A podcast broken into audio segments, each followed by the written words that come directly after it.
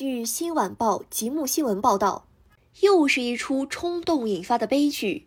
一对九零后夫妻在行车途中发生了争吵，随后妻子丢下孩子，赌气跳车，最终不幸身亡。丈夫因犯过失致人死亡罪，被判处有期徒刑三年，缓刑四年。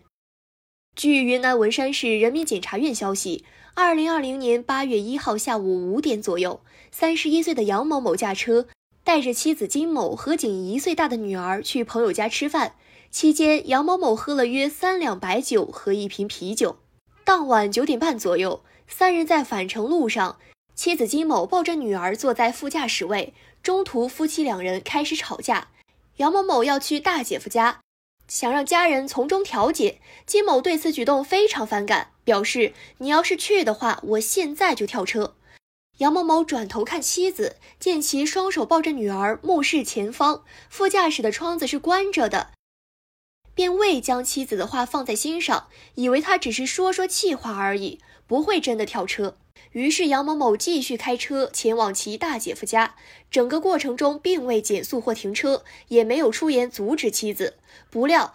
到了一处路口转弯时，妻子金某突然把女儿放在副驾驶的地上，拉开车门就往外跳。杨某某见状紧急停车，并拨打幺二零急救电话，但金某因重伤不治身亡。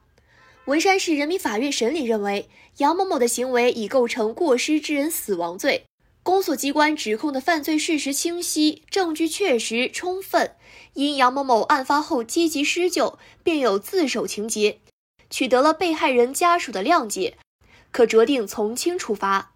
杨某某犯罪情节较轻，具有悔罪表现，适用缓刑，对其所居住社区无重大不良社会影响，遂判处有期徒刑三年，缓刑四年。案子让人揪心，年幼的孩子更是令人心疼，一时冲动，两败俱伤啊！感谢收听羊城晚报广东头条，我是主播佳田。